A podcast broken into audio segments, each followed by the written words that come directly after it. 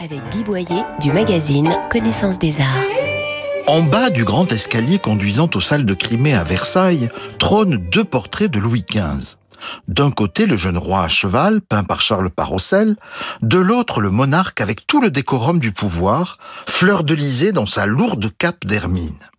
Une belle introduction à une exposition entièrement dédiée au bien-aimé, à sa famille et à ses goûts hyper classique dans son approche, voire un tantinet flemmarde, cet ensemble permet toutefois de retrouver des œuvres de qualité.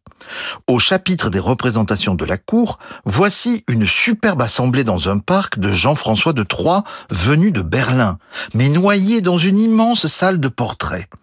Pour évoquer la table, voici le service de Berkeley en argent, dernier service d'orfèvrerie du 18e conservé en main privée, mais pourquoi ne pas avoir reconstitué une table On adore les objets scientifiques, les planches de botanique et la pendule astronomique de Passement.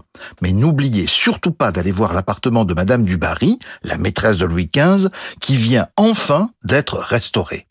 L'exposition Louis XV a lieu au château de Versailles jusqu'au 16 février et retrouvez nos coups de cœur en images commentées sur connaissancesdesarts.com, rubrique Arts et Expositions.